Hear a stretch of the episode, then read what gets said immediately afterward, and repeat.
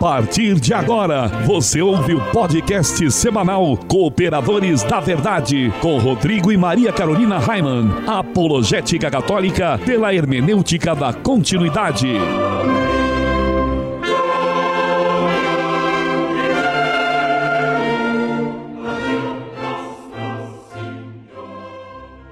Olá, amigo ouvinte, paz e bem. Desde já agradecemos a sua audiência e pedimos a intercessão da Santíssima Virgem para que possamos conduzir o nosso podcast semanal segundo a vontade de nosso Senhor. Eu sou o professor Raiman e você está ligado nos Cooperadores da Verdade. Apresenta este programa comigo a minha esposa Maria Carolina Raiman. Tudo bem, Carol? Tudo ótimo, Raiman. Graças a Deus, mais um programa. Salve Maria Imaculada. E um grande abraço a todos que nos acompanham no site, nas redes sociais e nas diversas rádios que nos retransmitem. Se você é amigo da verdade que é Cristo, fique conosco, pois aqui se fala a verdade. Custe o que custar, doa a quem doer. Sim, o nosso apostolado é de apologética católica pela hermenêutica da continuidade, mas todos são bem-vindos. Se você não é católico, continue conosco e quem sabe até o fim deste programa Deus te converte. Queremos te convidar agora para rezar conosco. São tantas coisas para agradecer, são tantas pessoas que nos pedem orações. Junte as suas intenções às nossas intenções e rezemos juntos. Estamos reunidos em nome do Pai, e do Filho, e do Espírito Santo. Amém. Amém. Pater noster qui es in celis sanctificetur nomen tum. Advenia regnum tum fiat voluntas tua sicut in cielo et in terra. Panem nostrum quotidianum da nobis odie, et dimitis nobis debita nostra, sicut et nos dimittimus debitoribus nostris, et ne nos inducas in tentationem, sed libera nos a malo. Amen. Ave Maria, gratia plena Dominus tecum, benedicta tui mulieribus et benedictus fructus ventris tui, Iesus. Sancta Maria, Mater Dei, ora pro nobis peccatoribus, nunc et in hora mortis nostri. Amen. Gloria Patri et Filio et Spiritui Sancto, sicut erat in principio et nunc et semper et in saecula saeculorum. Amém. Senhor, quem sois vós e quem sou eu? Vós, o Altíssimo Senhor do céu e da terra, e eu, um miserável vermezinho, vosso ínfimo servo. Grande e magnífico Deus, meu Senhor Jesus Cristo, iluminai o meu espírito e dissipai as trevas da minha alma. Dai-me uma fé íntegra, uma esperança firme e uma caridade perfeita. Concedei, meu Deus, que eu vos conheça muito para poder agir sempre segundo os vossos ensinamentos e de acordo com a vossa santíssima vontade. Absorvei, Senhor, eu vos suplico, o meu espírito, e pela suave e ardente força do vosso amor, desafeiçoai-me de todas as coisas que debaixo do céu existem, a fim de que eu possa morrer por vosso amor, ó Deus, que por meu amor vos dignastes morrer. Amém. Amém. E continuamos reunidos em nome do Pai, do Filho e do Espírito Santo. Amém. Amém. E no quadro A Vida dos Santos, nós estamos estudando as, a vida dos santos franciscanos. No último programa, nós falamos de São José de Leonissa. A Vida dos Santos. Carol, quem foi o santo franciscano escolhido para o programa de hoje? Hoje é uma santa, é Santa Joana de Valois. Conta para o povo, então, Carol, um pouquinho sobre a vida de Santa Joana. Ela foi rainha da França, viúva da Terceira Ordem Regular, fundadora das Irmãs da Anunciação. Foi canonizada por Pio XII em 28 de maio de 1950. Filha do rei Luís XI da França e Carlota de Savoia, Joana nasceu no castelo de Tours em 23 de abril de 1464. Causou uma grande desilusão ao seu pai, que desejava um filho homem. Em pouco tempo foi acertado o seu casamento para consolidar uma aliança política com seu primo Luís de Orleans, de dois anos. A menina cresceu com uma pequena deformação física e, por isso, aos cinco anos, foi deixada no castelo de Berry, no qual o seu maior prazer era conversar com a Santíssima Virgem. Aos seis anos, foi convidada pelo rei a escolher um confessor. Escolheu o monge franciscano Gabriel Maria, que a igreja também depois beatificou. Um ano depois, conversando com Nossa Senhora durante as orações, esta a investiu de sua missão mariana. Antes de morrer, fundarás uma família religiosa em meu nome. Assim fazendo, me darás um grande prazer e me prestarás um serviço. Como era de costume, aos 12 anos se casou com o primo. Apesar da sogra tentar desfazer a aliança que já não era conveniente. Portanto, quando o pai de Joana morreu, ela se tornou a nova rainha e o marido, o rei Luís XII, que em seguida a repudiou. Após a anulação canônica do matrimônio, ele casou-se com a filha do Duque da Bretanha, em mais uma união de fundo político. Joana herdou o Ducado de Berry e, um ano depois, em 1498, ingressou na Ordem Terceira de São Francisco de Assis, dedicando totalmente sua vida ao próximo, a Maria e a Jesus Cristo seguindo sempre a orientação espiritual de seu confessor. Administrou suas posses com sabedoria e caridade, de forma a ajudar os pobres e doentes. Provou isto durante uma epidemia de peste que se alastrou pelo território francês naquele período, mostrando todas as virtudes que carregava no coração. Depois, com dificuldade e superando todos os empecilhos, fundou com a ajuda do monge Gabriel Maria, uma nova instituição religiosa para as irmãs, tendo a finalidade de servir a Cristo e imitar a Virgem Maria em todas as suas virtudes. A nova família, essencialmente mariana, recebeu o nome de Congregação da Anunciação, cujo estatuto foi escrito por ela. Também, por seu desejo, consagrou às irmãs as dez virtudes da Santíssima Virgem. No final de novembro de 1504, com a autorização do Vaticano, confiou a congregação aos frades menores da obediência, Ordem Terceira Franciscana morreu em 4 de fevereiro de 1505 de uma doença fulminante no seu convento de Berry, França. As graças e os milagres floresciam sob sua intercessão, enquanto o monge Gabriel Maria consolidava sua obra. Ele morreu 23 anos depois, quando as irmãs contemplativas da Anunciação, como são chamadas atualmente, já estavam espalhadas por toda a França, alcançando a Bélgica e a Inglaterra. Santa Joana de Valois foi canonizada em 1950 pelo Papa Pio XII, tendo determinado o dia de sua morte, 4 de fevereiro, para as comemorações. Santa Joana de Valois, rogai por nós. Quer conhecer melhor este apostolado? Acesse o nosso site cooperadoresdaverdade.com. Lá você encontra todos os podcasts desde a primeira temporada para ouvir gratuitamente. Além disso, tem vários textos de espiritualidade católica à sua inteira disposição e também diversas novenas e a Via Sacra para você ouvir e rezar junto conosco. No site você também encontra os links para as nossas redes sociais: Twitter, Instagram, SoundCloud, Facebook, YouTube e Spotify.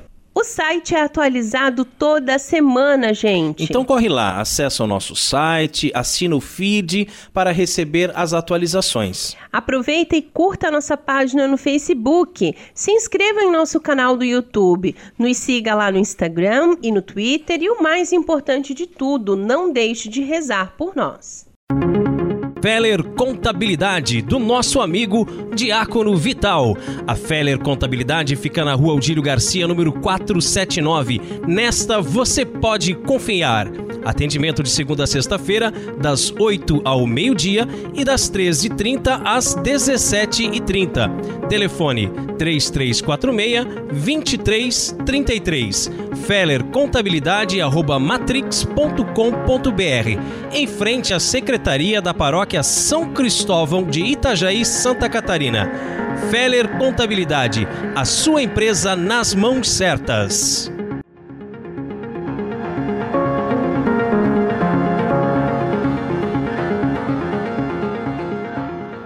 E se você também gostaria de anunciar a sua empresa no programa Cooperadores da Verdade, entre em contato conosco e ajude-nos a evangelizar. O nosso e-mail é contato@cooperadoresdaverdade.com ou pelo WhatsApp DDD 47 997 18 3296. Chegou a hora de mergulharmos nas fontes franciscanas. O mistério da lua.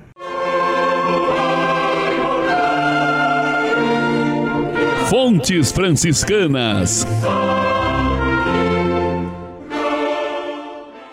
Amigo ouvinte, a lua é um astro opaco, ou seja, não tem luz própria. E, no entanto, quando olhamos para o céu, vemos a lua brilhar. E quem já morou na roça, como eu, sabe que as noites são completamente escuras que não é possível enxergar um palmo sequer à frente do nariz. Mas nas noites de luar, tudo fica bem clarinho, que se pode andar à noite tranquilamente enxergando tudo. E costumamos nos referir ao brilho da lua. Mas a lua não brilha. A lua não tem luz. O que brilha é o sol refletido na lua. A lua, como que um espelho, reflete a luz do sol e dessa forma a vemos brilhar.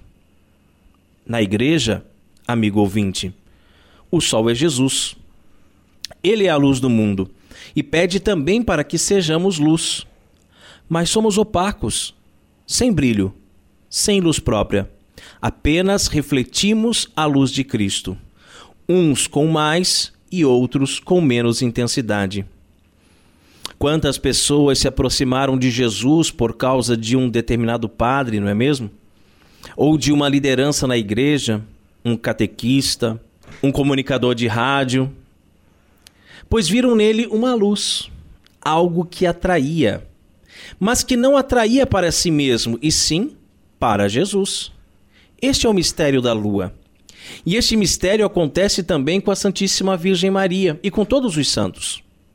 Muitas pessoas são devotas deste ou daquele santo que não passam de lua, refletindo a luz de Cristo.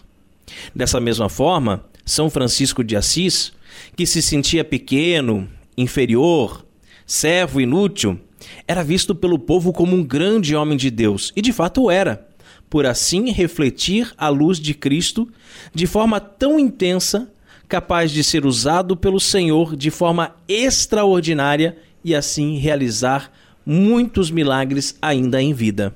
E disse Pedro para o coxo na porta do templo: Não tenho prata nem ouro, mas o que tenho, isso te dou. Em nome de Jesus Cristo, o Nazareno, levanta-te e anda. E tomando pela mão direita, o levantou, e logo seus pés e artelhos se firmaram, e saltando ele pôs-se em pé, e andou e entrou com eles no templo, andando e saltando e louvando a Deus. Mais tarde vemos narrativas onde o povo quer proclamar os apóstolos como deuses e estes rasgam suas vestes em sinal de desaprovação, pois não eram deuses, eram humildes operários da vinha do Senhor. Hoje em dia, quando ligamos a TV e vemos certas encenações de milagres, né? Coisas combinadas entre as pessoas para convencer os ignorantes, né? E assim angariar mais seguidores para essas novas seitas e movimentos religiosos sem história, nem rito, nem tradição, a gente fica até envergonhado, não é mesmo? É uma vergonha, é uma vergonha as pessoas enganarem, ludibriarem, inventarem falsas curas, usarem o nome de Jesus para se promoverem como se fossem curandeiros. Veja só. É verdade. E a, se não fosse só isso, né, Maria Carolina? É, que a gente vê nas igrejas, nas comunidades eclesiais é, de origem protestante, né?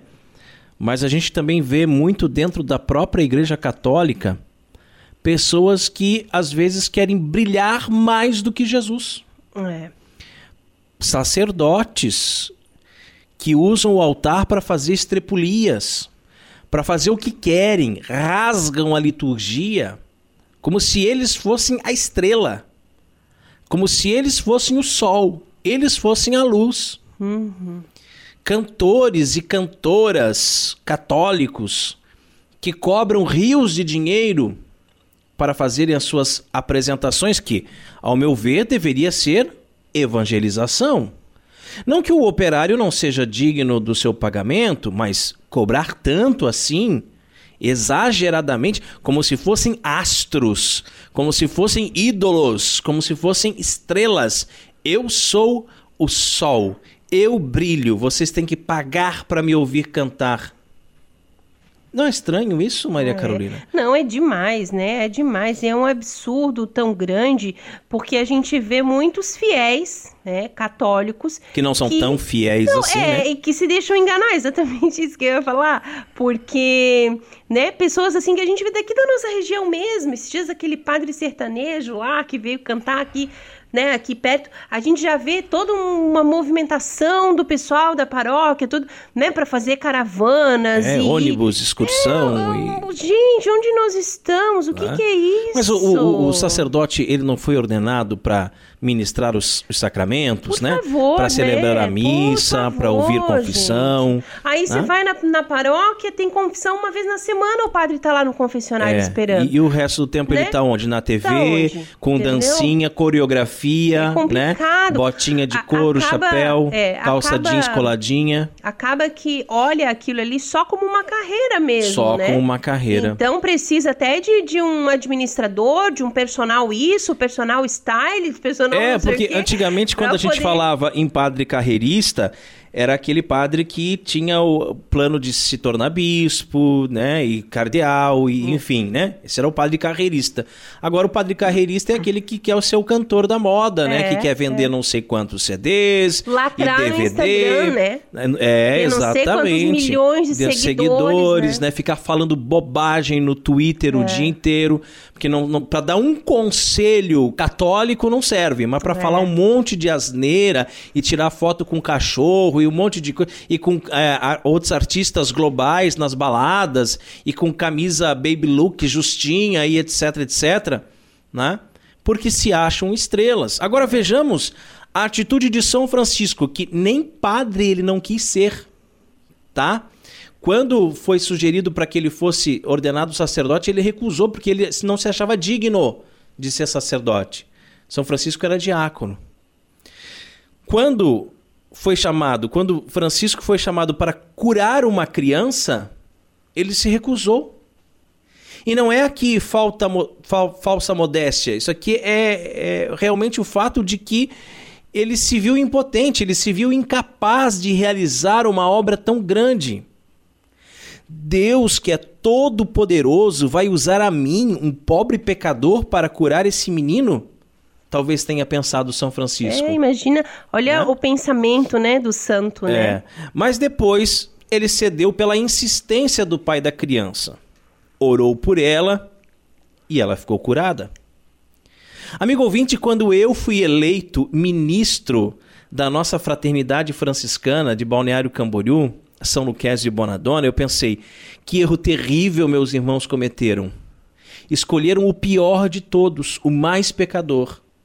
Se eles soubessem como eu sou miserável, se eles pudessem ler a minha mente, se eles pudessem ver quantos pecados horríveis tem no meu coração, não teriam votado em mim. E todas as vezes que alguém me convida para pregar a palavra de Deus em algum lugar, dar uma palestra ou um curso sobre algum tema relacionado à fé, eu penso a mesma coisa. Deus, que é todo-poderoso, vai usar de mim pobre pecador para tocar os corações das pessoas? É, mas quem é que pode sondar os pensamentos do Senhor, não é mesmo, Raiman? E esse é o mistério da lua, né? O nosso Senhor é quem brilha, nós apenas refletimos o seu brilho. E isso deve ficar bem claro para mim, para você, irmão que está nos ouvindo agora, né? E para refletirmos o brilho de Deus, nós precisamos estar em comunhão com a igreja que ele fundou há mais de dois mil anos. Precisamos transmitir aquilo que aprendemos lá dos apóstolos, dos santos padres da igreja, e não aquilo que nós achamos. Isso é ser conservador, conservar o tesouro que recebemos de Jesus. Que assim seja. Amém. Amém. Livraria Católica Auxílio dos Cristãos artigos religiosos. A Livraria Auxílio dos Cristãos fica na Praça Governador Irineu Bornhausen, centro de Itajaí, no estacionamento da Igreja Matriz do Santíssimo Sacramento calendários, bíblias, livros, artigos litúrgicos, camisetas, cartões, presépios, crucifixos, imagens sacras, CDs, DVDs e muito mais. Telefone 3349-0692. 3349-0692. Livraria Auxílio dos Cristãos. 21 anos de tradição.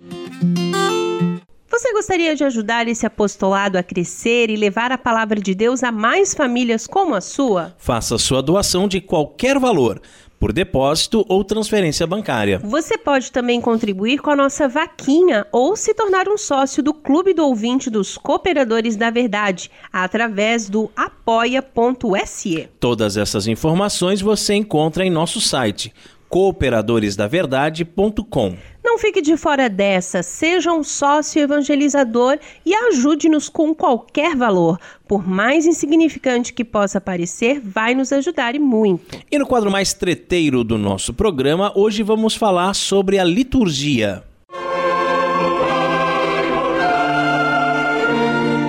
A hora da treta.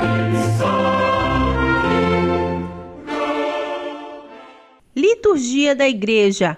Quem e como celebrar? É, amigo ouvinte, a celebração de todos os sacramentos está ligada ao mistério da Páscoa, que é a chave de leitura da vida espiritual de todo cristão. Hoje nós pretendemos responder aqui a esta questão: quem e como celebrar a liturgia da igreja? Quem celebra? O catecismo começa explicando que a liturgia é a ação do Cristo todo. Originariamente, o sentido de liturgia é de um serviço prestado ao povo e quem o presta é o sacerdote. No entanto, para ir além do sentido etimológico, há de se considerar o sentido teológico, no qual a liturgia é o culto oficial da igreja. Portanto, ela é da igreja como um todo e não só da hierarquia dos ordenados. É, deste modo, falar em liturgia é abranger tanto o que ocorre na terra quanto a que se realiza no céu e que é descrita no livro do Apocalipse. O culto terrestre, embora muito limitado, espelha o culto do céu. É o mesmo corpo, os santos e os anjos louvam a Deus no céu e o mesmo acontece aqui na terra com uma diferença. Aqui na Terra, a liturgia se dá através dos sacramentos, né? É, muito embora existam outras celebrações litúrgicas não sacramentais, como, por exemplo, a liturgia das horas. Porém, todas as celebrações litúrgicas estão ordenadas aos sacramentos e, sobretudo, ao da Eucaristia, a Santa Missa. De tal forma que, celebrando a liturgia aqui na Terra, a Igreja está unida à liturgia celeste, não somente porque é imagem, mas pelo fato de que, ao celebrar a Santa Missa, é Cristo que celebra. Um sacerdote aqui na Terra, ao oferecer o sacrifício da Santa Missa, tendo como sacerdote invisível o Cristo, está também unindo a si mesmo a igreja do mundo inteiro e a igreja celeste.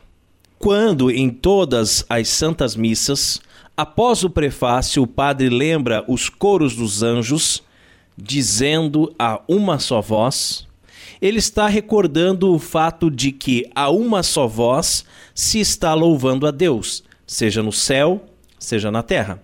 É a mesma liturgia. É por isso que, mesmo um padre celebrando sozinho em um altar lateral, está também com o Christus Totus, que é a igreja. O catecismo nos ensina recapitulados em Cristo, participam do serviço do louvor a Deus e da realização de seu desígnio. As potências celestes, a criação inteira, os servidores da antiga e da nova aliança, o novo povo de Deus, em especial os mártires imolados por causa da palavra de Deus, e a Santa Mãe de Deus, a mulher, a esposa do Cordeiro e finalmente uma multidão imensa, impossível de se enumerar, de toda nação, raça, povo e língua. O conceito de recapitulação presente na Sagrada Escritura possibilita a visão clara da dinâmica da celebração litúrgica. É o corpo que está todo voltado para Cristo cabeça, ou seja, recapitulado nele, no Cristo. Lembrando que esse capta, né? Capta é cabeça, né? Recapitular é voltar para a cabeça. Ah, é? Né? Que legal. Assim, o celebrante da liturgia celeste é o próprio Cristo. Já o celebrante da liturgia terrestre, diz o catecismo, é toda a comunidade, o corpo de Cristo unido à sua cabeça que celebra. Não se trata, é claro, de um viés protestante que tenderia a olhar para esta afirmação e imaginar que está sendo posta de lado a hierarquia. Não. Trata-se de um olhar do geral para o particular e agora um olhar para a igreja peregrina na realidade da Assembleia Litúrgica.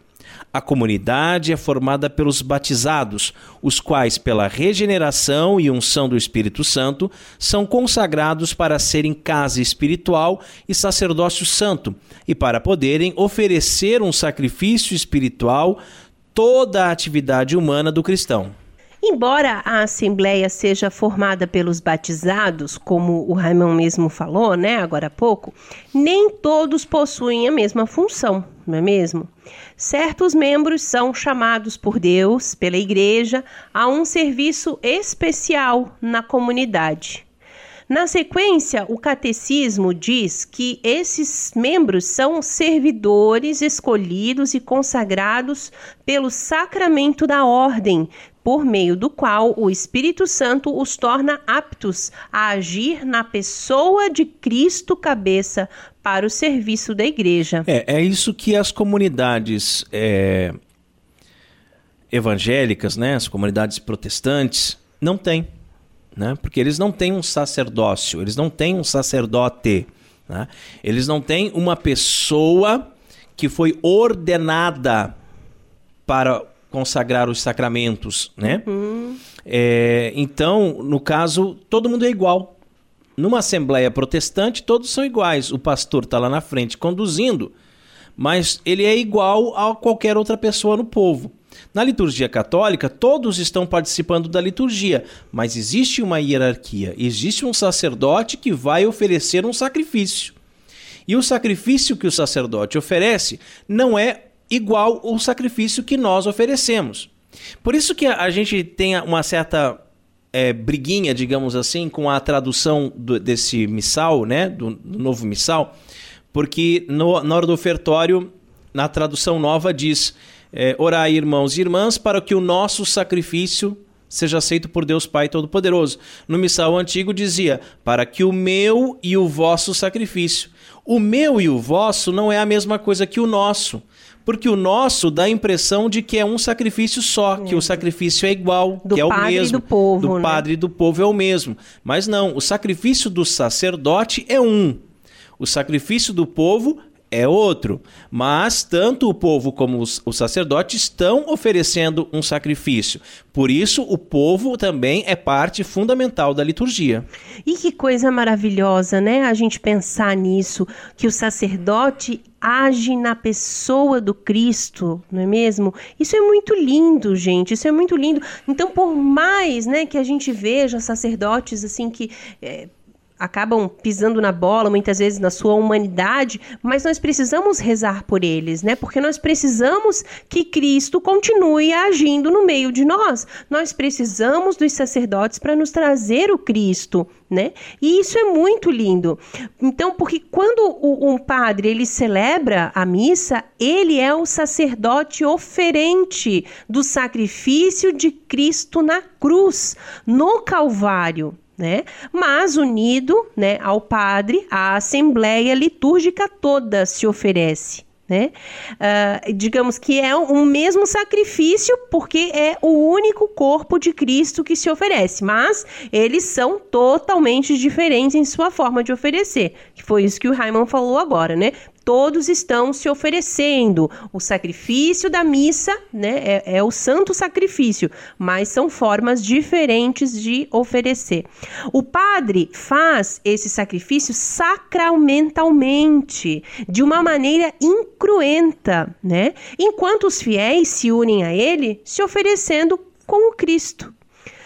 Toda a comunidade celebra, cada um da sua forma, né? Além do ministério ordenado, existem outros ministérios que participam é, de forma menos direta, digamos assim, do oferecimento do sacrifício da missa. São os diáconos, os acólitos, os leitores, até mesmo os, os cantores, né? Que oferecem também, cada um à sua maneira, a sua contribuição ao sacrifício. É, isso é uma das coisas que o protestante não consegue entender, porque ele diz assim: como que vocês oferecem um sacrifício? na missa. Sacrifício tinha no Antigo Testamento, sacrifício de touros, de bodes, de carneiros. Onde que está acontecendo o sacrifício na missa que eu não estou vendo? É que o sacrifício é de maneira incruenta. Porque o verdadeiro sacrifício Cristo já realizou uma vez por todas na cruz. Então o que está acontecendo agora, de forma sacramental, é o sacrifício incruento. E aí a gente se pergunta como celebrar, né? Existe uma realidade antropológica por detrás dos sacramentos. Cristo, ao escolher os sinais instituídos por ele, estava respeitando verdades antropológicas concretas. São sinais do mundo dos homens ensina o catecismo, que continua: Sendo o homem um ser ao mesmo tempo corporal e espiritual, exprime e percebe as realidades espirituais por meio de sinais e de símbolos materiais. Como ser social, o homem precisa de sinais e de símbolos para comunicar-se com os outros, pela linguagem, por gestos, por ações. Vale o mesmo para a sua relação com Deus. Concretamente, os sinais pelos quais Deus se comunica com o homem estão presentes na criação visível. E isso é um tema que eu sempre trabalho com os meus alunos lá do sexto ano, quando nós aprendemos sobre os símbolos, né? Essa realidade de que o homem, como um ser corporal e espiritual, ele também expressa, percebe as realidades espirituais por meio de símbolos que são materiais. Então o símbolo ele é material, mas ele representa algo que é espiritual. E o catecismo ensina que o cosmo material apresenta-se à inteligência do homem para que este leia nele os vestígios de seu criador. Os místicos chamam esse estado de contemplação física e ocorre antes da contemplação dos mistérios salvíficos, ao enxergar Deus na criação. É, foi justamente das coisas naturais e criadas, né, que Jesus tirou os sacramentos e aí a igreja os sacramentais. A valorização da verdade dos símbolos litúrgicos é muito importante, né? Por isso que muitas coisas devem ser evitadas, justamente por não serem verdadeiras. Por exemplo, a substituição de velas comuns tradicionais por velas virtuais ou elétricas flores naturais por flores de plástico, ah, né? Então, é, essas comutações, essas trocas que se fazem nas igrejas se distanciam do que é a verdade antropológica básica. Não existem somente os símbolos das criaturas, mas também os da vida social. Lavar e ungir, partir o pão e partilhar o cálice, né? Tudo isso pode exprimir a presença santificante de Deus e a gratidão do homem diante de seu Criador. A Igreja atesta essa verdade antropológica que permeia os sacramentos, muito embora isso não signifique, de maneira alguma, uma apologia ou referência ao naturalismo, ou sequer comparar os ritos católicos com os ritos de outras religiões, equiparando-os. Não se trata disso. Existe uma verdade dos homens que está na própria estrutura do ser humano, do simbólico, do ritualístico, do próprio ser humano que foi tomado pelo Cristo Senhor dentro da obra sacramental e pela Igreja para seus sacramentais. Assim, quando Deus realiza a obra da graça, ele se apropria dos símbolos que estão na natureza. Além da realidade antropológica e das várias religiões, existe uma realidade anterior do Antigo Testamento. A liturgia da igreja passou por uma longa preparação.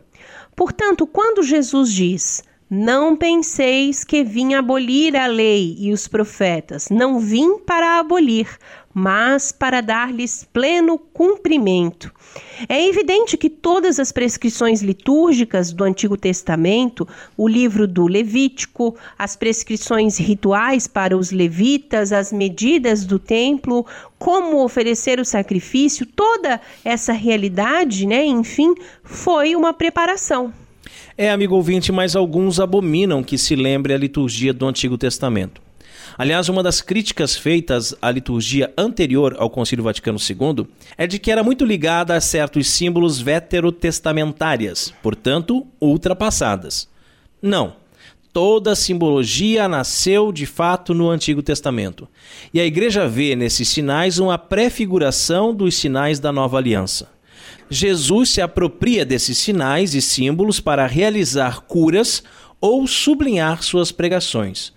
Com isso, ele dá um sentido novo aos fatos e aos sinais da antiga aliança, particularmente ao Êxodo e à Páscoa, por ser ele mesmo o sentido de todos esses sinais. É, e o catecismo, né, de forma resumida, fecha esse ponto falando sobre os sinais sacramentais, né? Desde Pentecostes é por meio dos sinais sacramentais de sua igreja que o Espírito Santo realiza a santificação. Os sacramentos da igreja não abolem, né? Eles purificam e integram toda a riqueza dos sinais e dos símbolos do cosmos e da vida social. Além disso, realizam os tipos e as figuras da antiga aliança. Significam e realizam a salvação operada por Cristo e prefiguram e antecipam a glória do céu. No Antigo Testamento, a palavra fazia parte do chamado culto sinagogal, de tal forma que na época de Jesus havia dois cultos coordenados entre si, que se completavam mutuamente, mas que às vezes estavam em tensão conflitiva. O culto do Templo de Jerusalém, onde somente ali se realizavam os sacramentos e acontecia a liturgia realizada pelos saduceus. No entanto, desenvolve-se no tempo do pós-exílio da Babilônia o culto sinagogal, em que as pessoas se reuniam para ler a Torá, a lei. Inicialmente uma simples leitura, mas desde o início parece estar marcado por uma certa liturgia. Tais realidades unem-se na liturgia da igreja, que terá uma liturgia da palavra e uma liturgia eucarística, ou seja, palavra e gesto que se unem, o que é típico da vida litúrgica cristã católica. Também os cantos e a música são partes importantes nas celebrações litúrgicas. E o catecismo, vejam só, o catecismo da Igreja Católica nos ensina a respeito do canto e da música. Vamos lá. O catecismo nos diz que o canto e a música desempenham a sua função de sinais de maneira tanto mais significativa por estarem intimamente ligados à ação litúrgica, segundo três critérios principais: a beleza expressiva da oração, a participação unânime da assembleia nos momentos previstos e o caráter solene da celebração. Participam assim da finalidade das palavras e das ações litúrgicas, a glória de Deus e a santificação dos fiéis. Veja que interessante, né? A, a nossa liturgia católica ela praticamente ela está inteirinha no Apocalipse, né? Se você lê o Apocalipse, você vai vendo passo a passo a liturgia católica. Mas, de forma extraordinária, ela se baseia também lá no Antigo Testamento, quando o judeu tinha dois gestos importantes. Um, o sacrifício, de forma cruenta, né? onde matava seu animal, e o outro, a leitura da Torá, que se torna para nós a nossa liturgia da palavra, né? onde a gente tem ali a primeira leitura, salmo, segunda leitura, o evangelho, a homilia, né? para fechar ali tudo, para amarrar né? essas leituras, e depois a liturgia eucarística, que é o sacrifício. E aí a gente vê também a beleza dos salmos na Bíblia, né? E que os salmos eles são músicas e que o rei Davi cantava e dançava na presença do Senhor, né? E aí a gente percebe o quanto a música enriquece a liturgia da igreja. A gente pode muito bem ter uma missa inteirinha, do início ao fim, é, totalmente rezada, sem um canto, sem nada. Né? Vai ter a liturgia da palavra, vai ter a liturgia eucarística, o sacrifício vai acontecer, né? É o Cristo cabeça, enfim. Mas como a, a música ela traz a beleza expressiva da oração. E aí por isso, amigo ouvinte, que não pode ser qualquer música. Ai, mas o Roberto Carlos fez uma música tão bonita de Nossa Senhora. Vamos cantar na missa. Não! Pelo o amor de Deus. do Shrek, o aleluia do Shrek. Pelo amor de Deus, gente. Ah, mas tem aquela música daquela banda evangélica. Não! Ah, mas não é Deus, não é, não é só. Gente, música litúrgica. Veja que mesmo cantores católicos que a gente gosta, né? Que a gente escuta. Você não pode usar aquela música na missa. Porque a, a música não é litúrgica, né? Ela não revela a beleza expressiva da oração. Portanto, os textos da liturgia, sem, sem querer me alongar aqui, né?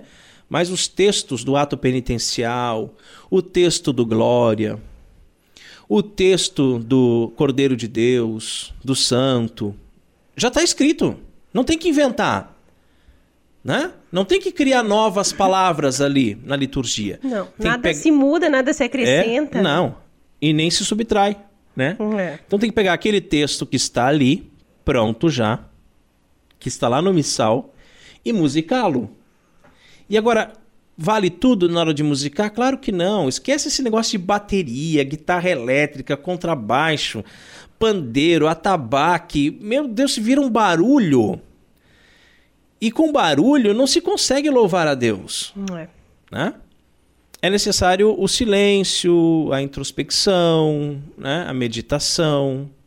Por isso que os documentos da igreja, mesmo documentos pós-concílio Vaticano II, ainda exaltam o uso do órgão.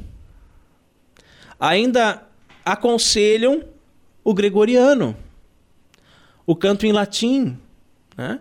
porque consegue entender ali o caráter solene da celebração utilizada com esses cantos. Né? E aí também eu gostaria de falar um pouquinho a respeito das imagens sagradas. É importante ressaltar que no Antigo Testamento elas eram proibidas quando o Salvador não tinha um rosto. Porém, é a encarnação do Filho de Deus que inaugura uma nova época das imagens. O catecismo diz assim: todos os sinais da celebração litúrgica são relativos a Cristo. Nos são também as imagens sacras da Santa Mãe de Deus e dos anjos. Significam o Cristo, que é glorificado neles. Manifestam a nuvem de testemunhas que continuam a participar da salvação do mundo e às quais estamos unidos, sobretudo na celebração sacramental. Por meio de seus ícones revela-se a nossa fé, o homem criado à imagem de Deus e transfigurado à sua semelhança, assim como os anjos também recapitulados em Cristo e que é outra coisa que os nossos irmãos protestantes não conseguem entender. Vão dizer que é idolatria, vão nos chamar de idólatras. Mas o Salvador, ele tem um rosto, ele se revelou, né? Uhum. E quando nós esculpimos imagens do Cristo, né, nós estamos simplesmente esculpindo o rosto que ele mesmo revelou. E quando nós esculpimos imagens da sua Santa Mãe, dos anjos, dos santos, são do corpo de Cristo que está unido à cabeça. Sim, e isso é muito bacana, né, da gente pensar. Mas a gente tem falado bastante do catecismo, né? Mas além do catecismo, uma boa leitura complementar uh, que nós indicamos é a Carta Apostólica Dies Domini, de 31 de maio de 98. Essa carta apostólica ela é da autoria do Papa São João Paulo II. E ela trata de forma extensa, bem extensa e magisterial a questão do dia do Senhor. O Papa recorda aos fiéis a importância do domingo, que dentro da espiritualidade cristã é fundamental.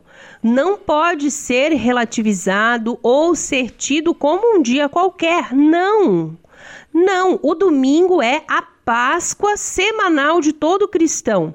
Esta é a ideia da carta apostólica oportunamente publicada pelo Papa São João Paulo II.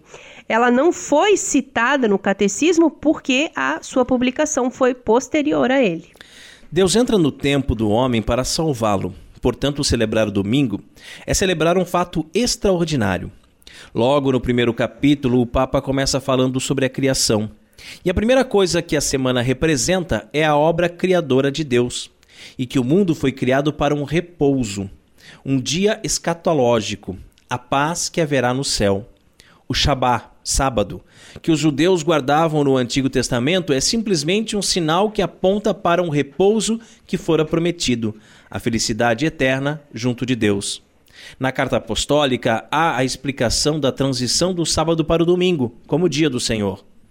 Ele cita uma frase de São Gregório Magno que diz: nós consideramos como verdadeiro sábado a pessoa do nosso Redentor, nosso Senhor Jesus Cristo. Olha que legal isso. Jesus se torna o sábado.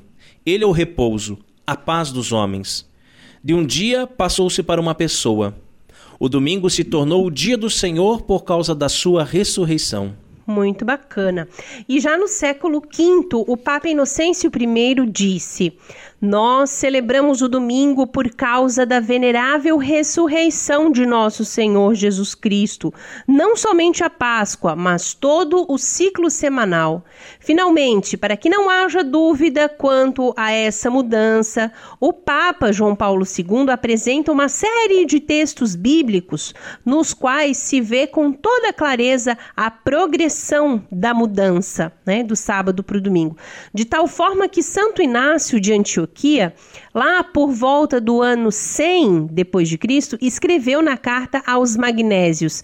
Ele diz assim: se aqueles que viviam na antiga ordem de coisas vieram para uma nova esperança, não observando mais o sábado, mas vivendo segundo o dia do Senhor, dia no qual a nossa vida surgiu através dele e a sua morte, mistério do qual recebemos a fé e no qual perseveramos para sermos discípulo de Cristo, nosso único mestre. Como poderíamos viver sem ele? E também os profetas esperavam a ele como mestre, sendo seus discípulos do Espírito. Durante o Novo Testamento, os discípulos observavam as duas coisas iam às sinagogas no sábado e aos domingos faziam as suas celebrações, até que foram expulsos das sinagogas pelos judeus. Santo Agostinho fala também sobre a mudança, porque também o Senhor imprimiu o seu selo no seu dia, que é o terceiro depois da paixão. Ele, porém, no ciclo semanal é o oitavo, depois do sétimo, ou seja, depois do sábado, o primeiro da semana. Portanto, desde o início a Igreja começou a chamar o domingo de oitavo dia. A carta apostólica traz estes e outros esclarecimentos e a sua leitura é muito recomendada. O Catecismo da Igreja Católica, por sua vez, dá início ao tema recordando a Sacrosanto Concilium, dizendo que o Dia do Senhor é a Páscoa semanal. Importante lembrar também que celebrar a liturgia no tempo significa que existe também um tempo sagrado e não só o espaço sagrado. O kairos né, é o modo como os gregos chamam o tempo oportuno.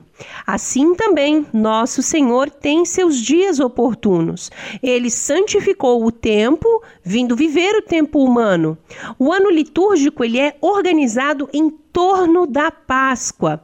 Viver o ano litúrgico é entrar na pedagogia da igreja. Não só isso, mas em uma realidade espiritual que transcende o método de ensino. São vários os tempos fortes, né? E a Páscoa é o grande domingo de todo cristão. Existe, porém, amigo ouvinte, uma controvérsia quanto ao cálculo do tempo da Páscoa. Ela se deve à adaptação feita pelos católicos por ordem papal em face do atraso existente no calendário solar. Os astrônomos sabiam há séculos desse atraso e no ano de 1582 houve a publicação da Ordem do Papa. Como os ortodoxos não aceitam a autoridade do Papa, também não aceitaram a supressão de 10 dias do novo calendário e continuam calculando com o calendário antigo. O cálculo da Páscoa se dá da seguinte maneira: primeiro é preciso procurar o início da primavera no hemisfério norte, 21 de março. A partir da primeira lua cheia, conta-se a Páscoa no domingo seguinte. Todas as outras festas são calculadas a partir da Páscoa. É, além dessas festas do Senhor, que são calculadas a partir do ciclo pascal, existem dias fixos, né, no, do ano solar, que são as festas dos santos, também chamados de santoral, por exemplo, as festas de Nossa Senhora, a Mãe de Deus, também os grandes santos, né, têm os seus dias fixos. O catecismo também reforça quanto à liturgia das horas, que é a forma de a igreja santificar o dia. Assim, dia, mês e ano são contemplados. Como último ponto, é preciso recordar a questão do espaço sagrado. Após o Concílio Vaticano II, algumas pessoas iniciaram uma teologia que não é propriamente a teologia da Igreja, em que dizem que após a vinda de Jesus não existe mais espaço sagrado, pois o véu do templo foi rasgado, e agora seria o tempo da secularização. Em completo desacordo com essa teologia, é preciso lembrar que não se trata, porém, de secularização do espaço, posto que Deus se fez carne e, portanto, ao se fazer homem, passou a viver no tempo e no espaço. É exatamente o contrário do que se prega essa nova teologia. Não é o tempo da secularização, mas sim a divinização do tempo. Jesus santificou o tempo e o espaço. Por isto mesmo, dentro da economia sacramental, os lugares e os tempos em que se celebram os sacramentos são sagrados, pois neles acontece uma extensão da encarnação. A partir do número 1182, o catecismo elenca alguns lugares considerados como sagrados. São eles o altar, o tabernáculo, né, que é o sacrário, o local onde se guarda o óleo do Santo Crisma, a cátedra do presbítero, o ambão, o batistério e o confessionário. E a partir da liturgia do Concílio Vaticano II, passou a valorizar ainda mais a tríade, altar, ambão e cátedra.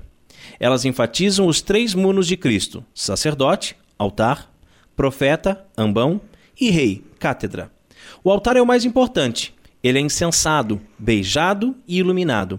Nem a cadeira, nem o ambão são beijados. Beija-se sim o livro da palavra, durante a proclamação do evangelho. Por isso, não procede a fala de que a mesa da palavra e o altar possuem a mesma importância. E o crédito desse texto que serviu de base para nossa reflexão, mais uma vez, é do site padrepauloricardo.org. E chegamos à hora mais refrescante aqui do programa Cooperadores da Verdade. Sim, porque beber não é pecado, gente. Catolicismo e cerveja. E a cerveja de hoje é uma Antídoto American Pale Ale. A cerveja Antídoto High é uma cerveja do estilo American Pale Ale, que contém malte de centeio, que é o High, em sua composição, que traz para a cerveja aromas e sabores levemente condimentados.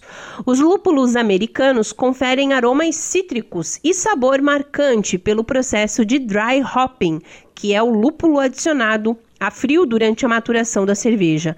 O conjunto de ingredientes e processo né, resulta em uma cerveja refrescante, aromática e saborosa. A cervejaria, então, é a Antídoto de Blumenau. O estilo da cerveja é American Pale Ale. O amargor é 40, temperatura ideal para consumo entre 4 e 7 graus. O copo indicado é o Pint.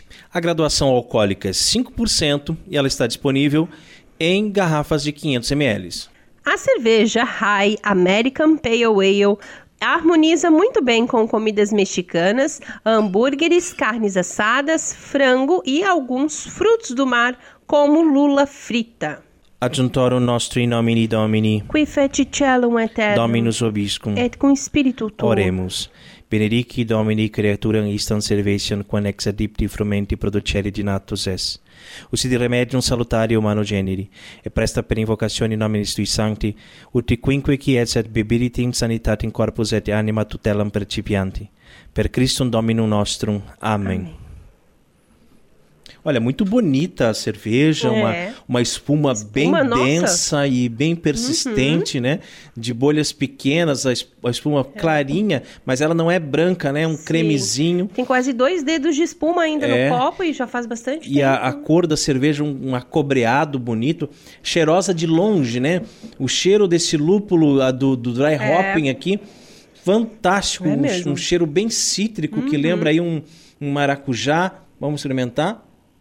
Olha, bem amarga. Uhum. Bem como deve ser mesmo uma IPA, né? Uhum. Na, no, no, nesse caso, uma APA, né? É. Tem o, o final aqui bem seco. Muito boa, gostei. Gostosa mesmo. E esse condimento que fala ali, né, do condimentado, a gente sente uma Sim. picância, assim, né? Muito boa, muito boa mesmo. Então, brinde. Ein Prosit der Gemütlichkeit. Catolicismo e Cerveja conta com o apoio da Beer House Cervejas Especiais. Empório especializado em cervejas nacionais e importadas, com agradável espaço para degustação e inúmeras opções para presentes. Produtos para harmonização, copos, taças, kits e cestas e, é claro, muita cerveja aberto ao público de segunda a sexta, das 15 às 23 horas, e aos sábados, das 10 às 22 horas. A nossa missão é trazer o universo cervejeiro cada vez mais próximo dos apreciadores dessa bebida inigualável. A Beer House está situada na Avenida Coronel Marcos Conder, número 950, Sala Térrea, Centro, Itajaí, Santa Catarina. beerhousemkt@gmail.com. Fone 3045 5821. Beer House, a primeira casa cervejeira de Itajaí. E rezemos a Virgem que nos proteja, nos guie e cuide do nosso apostolado. Salve Regina, Mater Misericordiae, vita dulcedois spes nostra salve. A te clamamos, exulis filieve, a te suspiramos, gementes et flentes in ac lacrimarum vale. Ea ergo advocata nostra, ilus tuos misericordias oculos ad nos converti, et Iesum benedictum fructum ventris tui, nobis pos hoc exilium ostendi. O clemens, o pia, o dulce Virgo Maria, ora pro nobis sancta Dei genitrix, o dignificiamus promissionibus Christi. Amém. Sob tum presidium confundimus Santa Dei genitrix, nossas deprecationes ne despicias e necessitatibus nostris, sede periculi cum libera nos semper, Virgo gloriosa et benedicta. Amém. E chegamos ao fim oh. de mais um programa Cooperadores da Verdade. Venha você também ser um cooperador. Colabore com esse apostolado fazendo a sua doação para que nós possamos adquirir equipamentos melhores e manter esse programa no ar. Contamos com a sua generosidade e também com a sua oração. Muito obrigado a você que nos acompanhou nesse podcast. Ajude a divulgar compartilhando nas redes sociais. É isso aí, finalizando mais um Cooperadores da Verdade. Ajude a divulgar, né? Como o Raimon falou, é importante para nós. E entre em contato conosco também. Muito obrigada, um grande abraço, salve Maria Imaculada. Obrigado, Carol, obrigado, queridos ouvintes. Vamos celebrar bem a liturgia. porque ela não é para nós, ela é para o próprio Cristo, cabeça da igreja. Rezem por nós. Deus abençoe a todos. Paz e bem.